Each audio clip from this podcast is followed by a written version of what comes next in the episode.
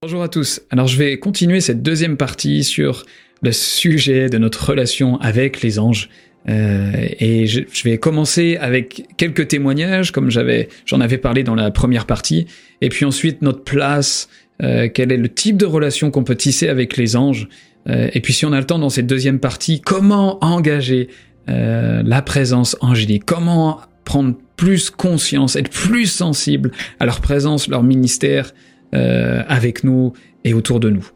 Alors d'abord, en commençant avec quelques témoignages, je voudrais préciser que mon approche, euh, je l'espère en tout cas, est avec une perspective euh, déjà plus expérimentale et je l'espère plus fraîche aussi qu'une démarche académique sur le sujet. Mon cœur n'est pas une approche en disséquant un peu le sujet des anges, mais plutôt à travers l'expérience et surtout à travers la perspective de la relation qu'on a besoin de créer avec eux, euh, parce que le Père nous a greffés en Jésus-Christ dans le royaume de son Fils bien-aimé pour apprendre à avoir une relation avec les membres de la famille du céleste. Hein, vous savez, dans Éphésiens 3.14, euh, Paul priera que le Père euh, qui est dans les cieux et de qui toute famille dans les cieux sur la terre tire leur nom. Euh, je crois que nous avons besoin de voir cette écriture avec une, telle fraîcheur, une révélation sur euh, comment le Saint-Esprit est en train de transformer son ecclésia, son Église, pour comprendre notre relation d'amour, d'affection et d'amitié avec la famille du céleste sur terre. Bref, Donc pour revenir aux quelques témoignages euh, me concernant, ça a commencé en mai 2016 en fait en regardant mes notes et maintenant je m'en souviens très très bien. Il s'agissait d'un temps que je prenais dans, notre, chambre, enfin dans ma chambre à Claire et moi et euh, d'une manière un peu inattendue avec les yeux ouverts pendant ce temps de prière, il me semblait percevoir euh, juste en face de, la porte de notre chambre un ange, mais sa silhouette n'était pas précise et avec un arc. Alors j'étais un peu surpris, euh, j'ai fermé les yeux et puis demandé à, Dieu, est-ce que est-ce que c'est moi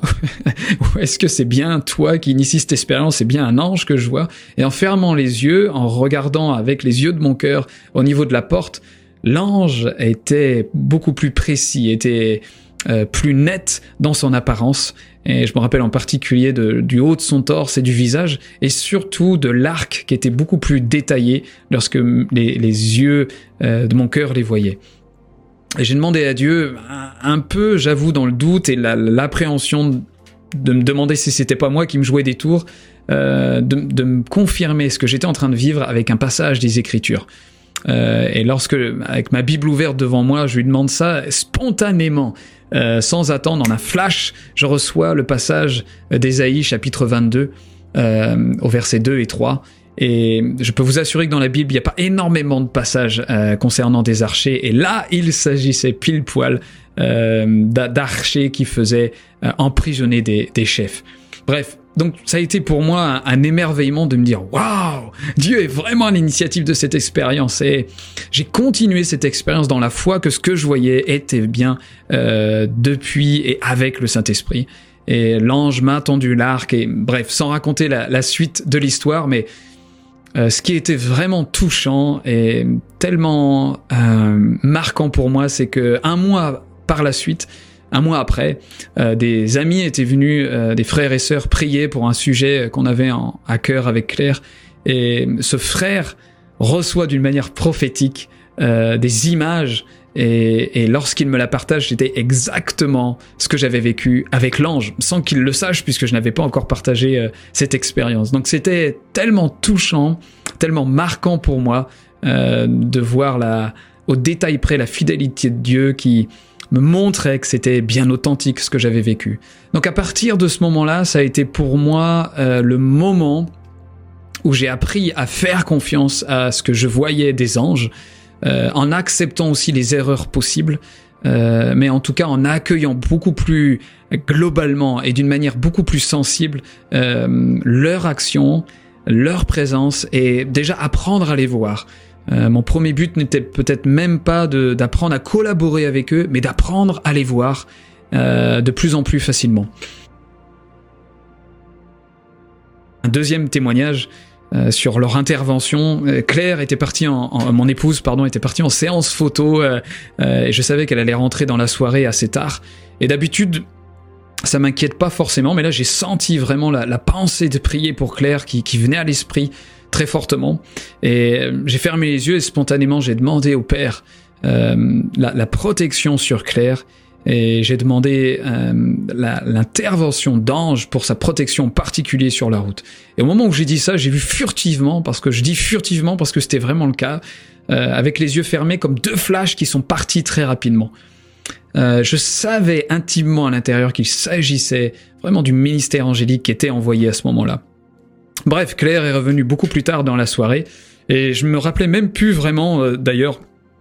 cette demande au Père d'intervention des anges, comme quoi on oublie rapidement nos prières, enfin en tout cas moi. Et, Claire, dans la discussion, alors qu'on parlait de tout et rien, me dit « Oh, fait, euh, sur la route, euh, d'abord j'ai dû faire un demi-tour sur cette petite route de campagne où il y avait personne, je m'étais trompé, pardon, et j'ai failli tomber dans le fossé. sauf que la voiture est ressortie toute seule. Euh, enfin, en tout cas, la roue arrière ne s'est pas bloquée. Et puis, la deuxième chose était qu'elle a traversé, enfin, un animal traversé la route et elle l'a évité de peu. Et au moment où elle m'a dit ça, euh, j'ai ressenti à l'intérieur de moi vraiment la, présence du Saint-Esprit qui voulait me montrer, me rappeler euh, que les anges avaient fait leur boulot. Et je, l'ai partagé à Claire, comment j'avais prié pour elle et comment il me semblait vraiment intimement que les anges avaient été à l'origine de son pneu qui s'était pas pris dans le fossé et euh, cet animal qu'elle avait évité de peu sur cette route de campagne. Bref, à travers les, sessions Christos Kairos, généralement j'ai sensibilisé les gens à s'ils ressentaient, euh, soit physiquement parlant, soit avec les yeux de leur cœur sans forcément le ressentir, de demander le nom à un des anges qui sentait auprès d'eux. Et le nombre, vraiment le nombre assez grand de témoignages que j'ai reçus de personnes ou en pensée directement ont reçu un nom en hébreu ou en grec ou en d'autres langues où ils ne pouvaient pas connaître la signification de ces prénoms et où clairement en regardant la signification de ces prénoms qu'ils recevaient dans leur cœur au moment où ils demandaient à leurs anges euh, faisaient apparaître euh, des, des choses, des vocations, des désirs qui sont dans leur cœur concernant leur relation avec Dieu et leur cœur pour leur prochain. Euh, personnellement, ça, je, je, me le suis permis d'inviter les gens à Christos Kairos de le vivre parce que ça a été le cas pour moi en, euh, début 2019 où je me suis ouvert à demander le, le nom euh, en particulier de deux anges que je savais être auprès de moi. Euh, et presque, si je suis honnête, euh, je ne pensais pas que les réponses allaient être aussi rapides et spontanées. Euh, je savais que j'avais compris que dans l'engagement des, réalités célestes, euh, il faut le moins réfléchir possible. C'est-à-dire que généralement la première réponse, celle qui est la plus spontanée, est généralement celle que l'Esprit Saint nous communique et révèle à nos cœurs. Bref, et en demandant les, les, les prénoms à ces anges, hmm, très rapidement, euh, le premier prénom est venu, et puis ensuite de ce deuxième ange, le deuxième prénom est venu. Euh, l'un était dans une langue euh, qu'on peut trouver soit en grec, soit en irlandais, pardon, soit pour le deuxième ange en hébreu. Et je n'avais aucune idée du sens des prénoms qui me venaient à l'esprit au moment où j'ai demandé leur signification.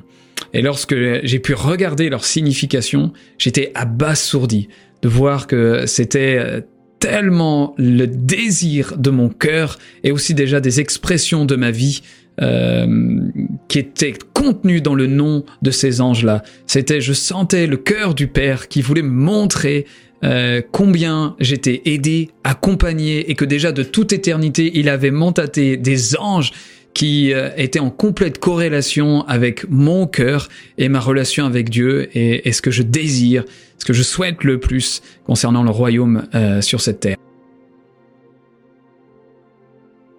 Je tiens à préciser que je suis clairement en cheminement. Je ne tiens pas à grossir mes expériences. Je connais des ministères autour de moi qui ont vécu des expériences tellement puissantes avec les anges dans un domaine auquel j'aspire tellement, par exemple celui du ministère de la guérison. Euh, donc je suis en cheminement. Mais ces premières expériences qui ont continué avec le temps, je tiens à les partager parce que je crois que c'est bon de ne pas dénigrer les, petits commencements Et je vous encourage de même à ne pas dénigrer les petits commencements euh, avec les anges qui sont autour de vous, ou avec ceux où vous commencez à engager les réalités célestes et où ils apparaissent, même si c'est à travers une silhouette, même si c'est à travers un buste qui commence à apparaître, même si vous voyez que le début d'une jambe ou que le début d'une arme, ne dénigrez pas ces petits commencements. Demandez au Saint-Esprit de continuer à illuminer de plus en plus précisément les yeux de vos cœurs, euh, avec les yeux ouverts ou avec les yeux fermés, mais ne dénigrez pas ces petits commencements. Un des versets que j'aimerais prendre avec vous qui me semble être euh,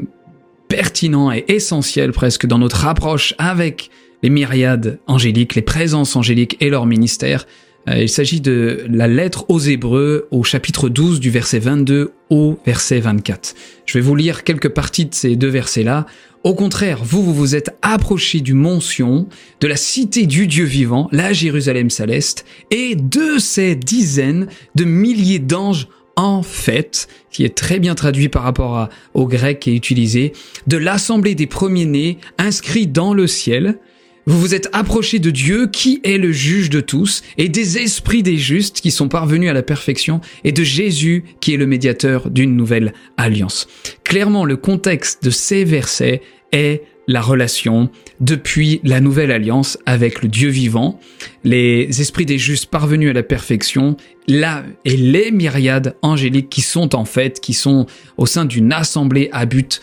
réjouissant, à but de festivité, euh, selon le terme grec pour traduire euh, ce verset. Donc,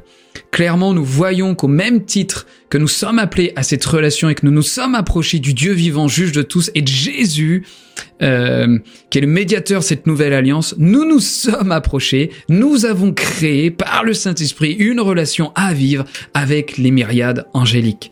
Euh, il me semble qu'il faut mettre un point et un terme à cette espèce d'approche froide et non biblique au sein de la Nouvelle Alliance, d'une sorte d'accueil de leur ministère, du ministère angélique, mais sans comprendre comment nous sommes appelés aussi à tisser cette relation avec les anges, sans tomber dans une crainte religieuse d'idolâtrie, de séduction je ne sais quoi d'autre. Euh, même si on verra dans cette vidéo ou dans la prochaine comment déterminer, discerner là où nous pouvons être au proie à un esprit de séduction qui clairement tout simplement, j'allais dire, refroidirait, nous éloignerait de notre amour premier de Jésus, de notre, de notre désir et de l'aspect si pertinent et si essentiel de notre relation avec le Père céleste et l'Esprit Saint, qui là serait des fruits évidents d'un esprit de séduction, d'une entité démoniaque euh, qui tenterait de nous écarter, de nous éloigner de notre amour et de notre relation avec le Père, le Fils et l'Esprit Saint. Excepté ces cas-là, euh, nous sommes appelés d'une manière, j'allais presque dire, innocente et confiante à tisser une relation avec les anges, euh, ou à travers ce cardiognosis, cette, réception de pensée dans notre esprit, dans notre cœur, tout comme la plupart du temps nous recevons les paroles du Père et du Fils et de l'Esprit, eh ben nous apprenons à communiquer de la même manière avec euh, les anges. Je suis moi-même en cheminement, je le dis très humblement, mais tout ce que je sais de par ma propre expérience et aussi à travers l'expérience de d'autres, euh, c'est que nous sommes appelés d'une, à prendre conscience beaucoup plus de leur existence, de leur présence et de leur ministère, de leur action, et de deux, à, j'allais dire, tuer ces vaches sacrées, vraiment de cette peur et cette crainte de relationner avec eux, d'apprendre à communiquer avec les anges, en estimant que nous ferions forcément séduire. Et de troisièmement, euh, nous avons à apprendre comment euh, les anges écoutent notre voix, qui s'harmonisent à la parole de Dieu, qui s'ajustent ou qui s'alignent à ce qu'est le cœur de Dieu et la parole de Dieu, euh, afin que les anges interviennent selon nos ordres, en harmonie euh, avec ce que le Père, le Fils et l'Esprit sont en train de faire. Un des versets qu'on peut prendre ensemble, c'est le psaume 103 au verset 20 dans la version Obsterwald. Bénissez l'Éternel, vous ces anges puissants en force, qui exécutez ses ordres en obéissant à la voix de sa parole. Euh, en Christ, en Yeshua, nous sommes la voix de la parole. Paul nous dira dans Romains 10, euh, au verset 9, euh, il me semble, ou 10, euh, que la parole qui est dans notre bouche, dans notre cœur et autour de nous, est notre héritage. La voix de sa parole est littéralement les saints sur terre qui expriment et qui libèrent en harmonie avec le cœur du Père et du Fils et de l'Esprit euh, ce qu'est l'inspiration divine afin que les anges écoutent et obéissent euh, à, la, à la voix et aux voix sa parole. C'est un des exercices que nous sommes appelés à vivre avec les anges et notre place avec eux, c'est de prendre conscience de leur présence, d'apprendre à voir là où ils sont, à comprendre qu'ils sont avec nous, à comprendre aussi les différents rôles et les différents anges selon euh, ce qu'ils sont appelés et mandatés à faire avec nous, euh, mais aussi à apprendre quel est le poids, la responsabilité de notre voix, de notre bouche, de notre parole, selon le cœur du Père, du Fils et de l'Esprit, afin que les anges exécutent euh, ce que nous avons libéré à travers notre bouche. Voilà, je vous bénis et puis je prie que vraiment un désir, une aspiration euh, puisse s'éveiller dans votre cœur à leur présence. Et si c'est déjà le cas, je prie qu'une relation plus simple, plus spontanée et dénuée de la crainte puisse se tisser avec euh, la présence angélique et le soutien, leur aide, leur compagnie et leur disponibilité qu'ils nous offrent euh, grâce à Jésus, grâce au Père et grâce au Saint-Esprit. Soyez bénis et à la prochaine.